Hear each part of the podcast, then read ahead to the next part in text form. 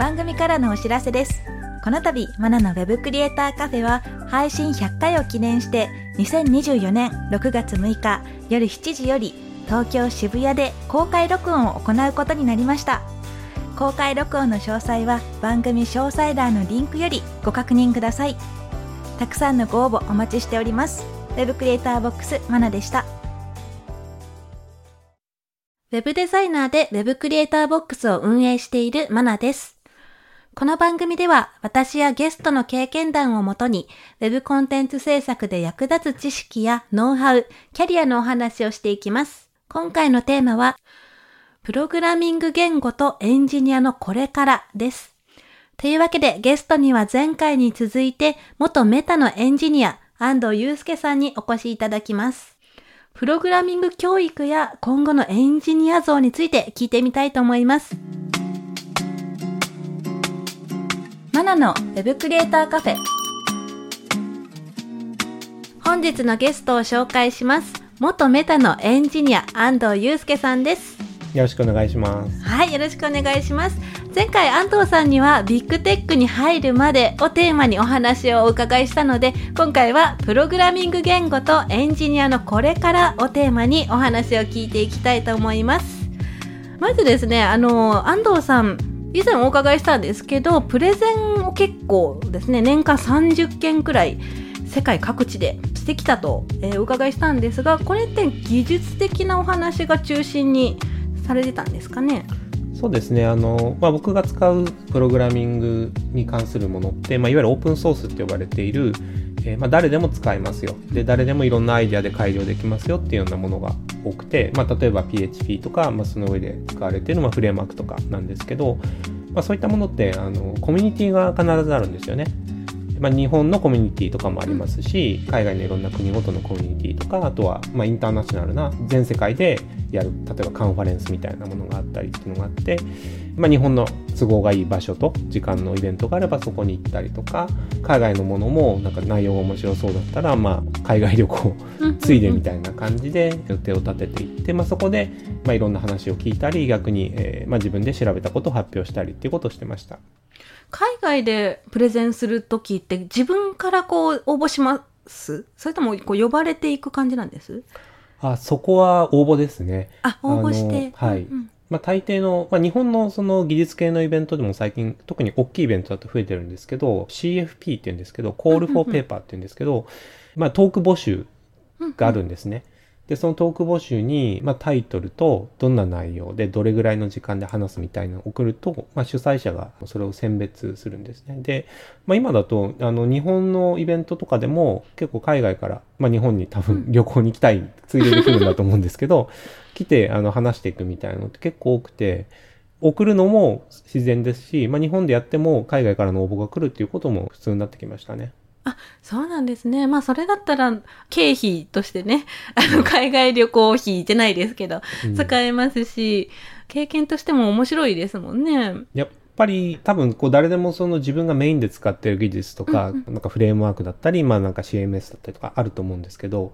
興味があったら一回は行ってみると結構なんか世界が変わりますね。あ、そうですよね。私も海外住んでた時はいろいろと、あの、行ってたんですけど、日本とはまた違うんですよね、空気感とかも。うんすごい熱気もやっぱ違いますし、皆さんフレンドリーで、うんあの、登壇者とすごく近い距離で話せたりとか、そういうのもありますしね。結構アフターパーティーとかも行かれてました？行きました行きました。もう、うんその、3次会、4すごいですね次会とかまで行ってバンバンお酒飲んでてもピンピンしてる人とかすごくいて、結構最後の方まで行っちゃうタイプです？もうここまで来たらもう行けるとこまで行こうみたいな感じで。行ったんですけど、まあびっくりしましたね、みんなの体力には。あ、そうなんですね。私も行って2次会ぐらいまでなので、そうなんですね。じゃあ、あまあメインでは PHP のお話をされてた感じですかね。そうですね。うんうんうん、今、このコロナ禍になって、そういうイベントもすごく減ってきたと思うんですけど、どんなです？オンラインとかで参加されてたりするんですか？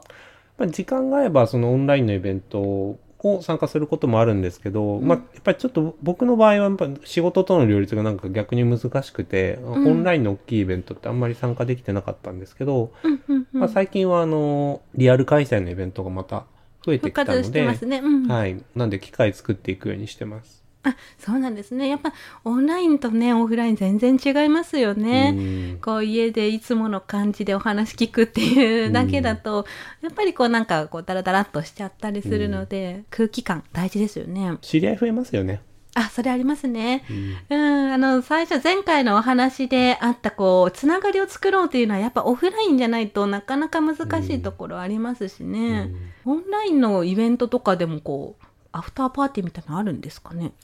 あるものもあります。その、例えば、イベントによっては、ケータリング？食べ物が送られてきてえ、それをみんなで食べながら、え？喋るみたいなことやってるのもありますね。ランチボックス的なものがこう、パッそうですね。同はいじもので。へえ、面白いですね。まあでも、隣で食べたいですよね。そうですね。そうなんですね。まあじゃあ機会があったら、日本でも国外でも行ってみようかなって感じですかね。そうですね。わかりました。じゃあ、あえっ、と、前回のお話でですね、教員免許をお持ちだと。お話があったんですけど、で、えーそれがあってなのかなと思うんですけど、ん。あの、ブログを拝見すると、プログラミングの教科書をですね、読み込んでる、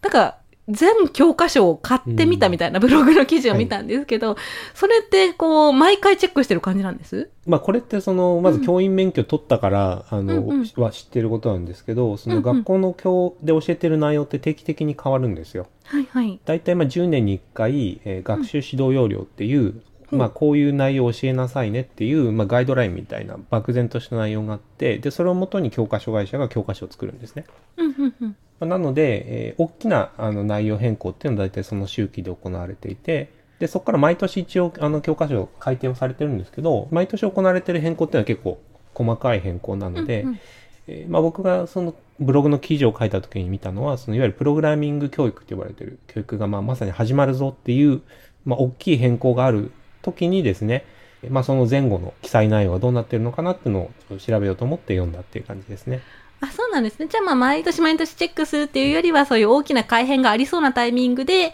えちょっとチェックしようという感じで買い込んでみたと。はい、そうですね。どんなです？読んでみて、うん。こういうのが面白いなとか、これはどうなのかなとかありました？まず、普通に読んでみて面白いですあ。やっぱり、あの、高校の教科書って、うん。本当になんか社会人のなんか一般リテラシー用の教科書としても使えるぐらい、すごく幅広い内容がすごくわかりやすく書かれてるんですね。で、例えばそうですね、イメージしてもらった例えば家庭科の教科書とか。ですごい包丁の使い方とはいか洗濯の仕方とかはいすごい初歩的なことをわかりやすく全部説明してくれてるじゃないですか。それと同じような形で、えーまあコンピューターに関することとかも書かれているっていうあのイメージです。あ、そうなんですね。プログラミングとか情報処理みたいな感じだったら、コーディング、プログラミングをゴリゴリ書いていくんじゃないかってイメージはありがちなんですが、そうじゃなくて、まあ、コンピューターと付き合っていくにはとか、うんえー使う上で、えーこういうとこ覚えておこうねっていう、そういうお話になるんですかね。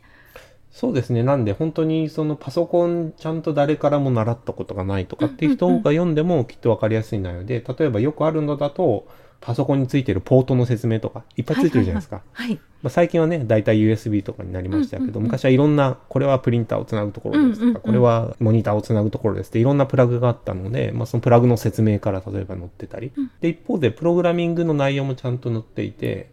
まあ、全体からすると本当に何回か実習するっていう感じなんですけど、うん。えーまあコードを入力して動かそうっていうものも入ってるっていう感じですね。あ、そうなんですね。うんコードを入力してっていうの言語はどういったのが載ってたりするんです？とここが結構面白いところで、うんうんまあ以前の教科書は結構ですね、バラバラだったんですよ。うん例えば本当に JavaScript が載っている教科書もあれば、えーまあ教育だけで使われてるあまりその一般では使われない言語が載ってたりとか、うんうんあとはあ Visual Basic っていうマイクロソフトの環境で使えるものとか、もう本当に教科書ごとにバラバラだったんですけど、最近はですね、まあすごいいい議論がされた結果なんですけど、載ってるプログラミング言語が大体ですね、大まかに言って Python と JavaScript と、うんうんうんうん。あと Scratch かな。はい大体この3つにほぼ統一されてきてます。あ、それはいい傾向ですよね。こう、勉強しようってなって、いろんな本見て全部違う言語だったら、うん何をすればってなりますし。そうか、そうか。じゃあまあ、中学校とかだったら、スクラッチがメインだったりするんですかね。そうですね。まあ、あの、うんスクラッチはやっぱり、すごくやっぱり子供にも人気があるので、まあ、小中高問わず、まあ、あの、これだったら、あの、実習できる環境あるでしょうっていうものとして想定されていて、高校ぐらいになると Python が増えてくるって感じですね。なるほど、なるほど。まあ、高校ぐらいにならないと、あの、プログラミング言語って結局英語がベースになるので、そこがままならないうちにね、うん if とか言われても、if ってなんやってなっちゃうので、まあ、そういうベースができてからの Python とかだったら分かりやすいかもしれないですね。んそうですね。やっぱりタイピング苦手な子って結構多いので、いわゆるブロック型の、まあ、マウスでそのブロック並べていけば作れるっていうタイプのものがやっぱり低年齢だと人気ですね。うんうんまあそういったのだったら考え方とかアルゴリズムとかそういったところがベースになってくるので入りとしてはいいかもしれないですしね。であと思ったのが大学生でやっぱ Python 使って研究をしてっていう方が結構増えてるのかなと思うので高校で学べるっていうのはすごくいい環境ですよね。そうですね。うんうんうんじゃああこれからじゃあプログラミング勉強したいプログラミングなんかかっこいいぞっていう方はうん。どういう言語から入ればいいとかありますか、まあこれ結構よく聞かれる質問なんですけど、まずやっぱり何か作りたいものがある人は、その作りたいものによって決めるといいと思います。うんうんうん。例えば、その iPhone のアプリを作りたいとかはい。っていう場合はもうあの Swift っていう言語じゃないともうん。う基本的には作れないので、Swift をやりましょうっていうことになりますし、まあ例えばもう Web アプリケーションのえー UI 作りたいとかだったら、まあそこはじゃああの JavaScript でやりましょうっていう風になってくるので、うん作りたいものによって決める。で、うん作りたいものはないけど何か始めようってなると、まあ人気がある言語をやるのが今いいのかなっていう感じがしますね。なるほど。今人気といえば？特にやっぱり日本で人気が急激に高まってるなって感じがするのはやっぱり Python と、うんうんあとは JavaScript と TypeScript ですね。あ、そうです、ね。TypeScript も、あのものすごく人気が上がってきているので、まあおそらく Web 関連のことをやられている方で TypeScript に触れる機会っていうのはこれから増えていくと思います。私まだタイプスクリプト手出してないんですけど、うん。やっぱ出した方がいいですかね？あの、まあ最初やっぱりいろいろ細々したことに振り回されるとは思うんですけど、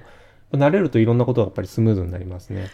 こうなんか、JavaScript まあずっとやってるんですけど、あまりこうタイプスクリプトのメリットというか、うん。利点が型制御しか感じられなくて、うん。な、なんだろう っていう感じなんですけど、そんな私のような方多分たくさんいらっしゃると思うんですね。うん。そんな方に向けてタイプスクリプトのここがいいぞっていうのありますか、うん。型でいろいろチェックできるようになるので、うん。えー実行中のプログラムがなんかよくわかんないところで止まっちゃうっていうことがあの少なくなります。コンパイルって言うんですけど、はい。その要は実行する前にもうあなたのプログラムここおかしいよと教えてくれるので、うんうんうん。まあ例えば公開してからここ動いてないよって言われるっていうことがあの減るはずですね。じゃあもう既存のできてるウェブアプリとか JavaScript でも完成してるものをもうタイプスクリプトで書き直した方がいいんですかね？そこは難しいところですね。そのうん書き直してもそのプラスアルファで得られるものってあんまりないので、うんうん。特にその何の予定もないけど書き直すっていうのはあの、うんまあしなくてもいいのかなっていう気がします。でただその後そのずっと継続してメンテナンスしていくとか、機能追加していくっていう風になるとタイプスクリプトに置き換えておくとその後の開発が楽になるっていうことはあると思います。ああ、そうですね。もう継続して、今も完成して、その後、そんなにこう更新することはないであろうっていうんだったら、まあそのままでもいいかなっていう感じですかね。なるほど。じゃあ、ちょっと勉強しようかな。なんかずっと腰が重いままなんですよね。うん。まあ、あとはそのタイプスクリプトじゃないと、例えばこのライブラリーとか使えませんよみたいなものですごくいいものが出てくると、なんかモチベーションになるかもしれああ、ませんね。それはそうですね。なんかそこまでじゃなくて、まだ、まだこう JavaScript だけで生きれる？生きていけるので、あまりこうモチベーション上がんないのかもしれないですけどね。ちょっと、これから勉強しようっていう方は、やっといた方がいいかなという感じですかね。まあ、あと多分なんか仕事の幅が広がるかなっていう気はしますね。確かにそれはあるかもしれないですね。最近、あの、求人情報とかも私趣味でちょこちょこ見たりするんですけど、うんやっぱ増えてきてますねう。ん、その例えば求人とかでも JavaScript っていうふうに言うとあまりにもちょっと範囲が幅広いので、うんその割とかっちりした開発をやっていこうっていうところだと JavaScript じゃなくて TypeScript の経験者募集みたいなふうになってるのがやっぱり見かけますし今後も増えてくると思います。なるほど、なるほど。そうなんですね。で、まあ、あとは Python も人気だよということですね。そうですね。やっぱり Python は、うん、あの、まあ、いわゆる AI というか、機械学習ですね。今でも、例えば、あの、お絵かき AI、うん、 Stable Diffusion とか、まあ、その他いろんなのが話題になってますけど、まあ、まあ、いったもの基本的には Python で作られてますし、うん、まあ、実際自分のそのコンピューターとかで試そうってなったら Python のツールを入れて試すことになるんですけど、あれってまあ今は遊んでるだけですけど、まあその機能を例えばウェブサイトとかアプリに組み込むっていうことが、まあ Python を使えばできるようになるので、えー、まあ Python を学ぶっていうのもこれから増えていくと思います。そうですね。あの、今おっしゃってたお絵かき AI の普及が今すごくどっと増えてきてるので、うん、それきっかけで Python を始める方はすごく増えそうですよね。そうですね。うんうんうん。確かに。私も最初、もう数年前に Python ちょっとやってみたんですけど、うん、やっぱその頃はあんまりこう、グラフ作りましょうみたいなところとか、まあこのカテゴリー別に分けましょうとか、うん、なんかまあ魅力を感じず続けられなかったんですけど、うん、まあそういう見た目の変化とかに影響するようなライブラリがどんどん増えていくと、また違った使い方も出てくるかもしれないですよね。うん、その便利な機能を、そのウェブサイトとかアプリにつけられるようになると思うので、以前から使われているものは、例えばソーシャルログインみたいな機能とか、シェア機能とか、あ、これいい機能だからつけたいと思って組み込むってことあったと思うんですけど、それがログインとかシェアとかじゃなくて何か AI を使った例えば自動分析機能だったりとか、画像自動生成機能っていうのが組み込めますよってなったらやっぱりやってみようってなると思うんですよね。あそうですね。仕事のために使おうっていうんじゃなくて、それでこう趣味で楽しいからやってみようっていう方が増えたら、まあ、その分、あの経験者も増えて採用とかにもつながる可能性もあるでしょうし、うん、そういうとこから入るのも面白いですよね。そうですね。うんうんうん。じゃあこれからエンジニアやってみたいっていう方はどういう技能が必要、スキルが必要っていうのはありますか、うん、今やっぱり流行ってる技術と、例えば5年後、10年後に流行ってる技術って違うと思うんですよね。うん、やっぱり長年業界にいると、その、だんだんこういう仕事が増えていくとか、すごい何度もやっぱり見ていて、まあ新しい技術を勉強するっていうのはやっぱりずっと続いていくことですし、うんやっぱ新しい技術始めるときって、まあなんか新しい靴履いてるみたいな、ななんか、なんか馴染まないなみたいな感じっていうのは絶対あるんですけど、まあでも振り返ってみると、あ、これ別にやんなくてよかったなって思うことってないので、やっぱりなんか新しいものちょっとでも興味があったらやっぱり試してみるとか、まああと仕事の中とかでも、まあ、いくつか選択肢がある中で、新しい例えばライブラリとか新しいツール使えそうだなって思ったら、まあ、状況が許すのであれば、やっぱり使ってみると、まあ、絶対自分にとって学びになると思いますね。うんうんうん。なんかこう、言語新しいの試してみて、あ、やっぱ自分に合わなかったなとか、えー、うん、これ使えないなっていう経験もあると思うんですけど、うん、それはもう無駄じゃなかったという感じですかね、じゃあ。そうですね。あの、まあ、残念ながらあんまりその、うん、流行っていかなかった、普及しなかった技術とかっていうのはあるんですけど、でもなんか流れとしては同じ流れがあって、まあ、また似たものが次に出てくるみたいな。その、例えば、そうですね、モバイル向けのクロスプラットフォーム技術とかってもう何度も何度もいろんなものが出てきては消えていってはいるんですけど、大きな流れっていうのはやっぱり変わっていないですし、あとやっぱり複数やるとですね、だんだん新しいものを試すのが楽になるっていうか、上手くなってきますね。なるほど、なるほど。まあ、そういった感じで、まあ、気になったらちょっとやってみましょうということですかね。うん、そうですね。うん、うん、うん。で、これからですね、あの、海外経験いろいろ、あのやってきた安藤さんなんですが、これからの日本人のエンジニアの働き方ってどうなっていくと思いますか、うんまあ、まず、あの、リモートワークですよね。まあ、最近見たニュースでもありましたけど、本当に、ものすごく多くの、本当に9割とか以上のあのエンジニアが例えば、リモートワークしているみたいな調査結果とかも出てますので、まあ、リモートワークがまず広まりました。で、その結果やっぱり場所に関わらずいろんな仕事ができるようにあのなっていっているように感じます。その例えば、自分の住んでいるところから離れている企業の仕事をするとか、クライアントの仕事をするっていうことっていうのは、まあ、今だったらすごく当たり前になっていて、うん、で、例えばチームメイトにこの人は北海道から、この人は例えば沖縄からみたいなことも全然珍しいことで多分なくなっていくと思うんですよ。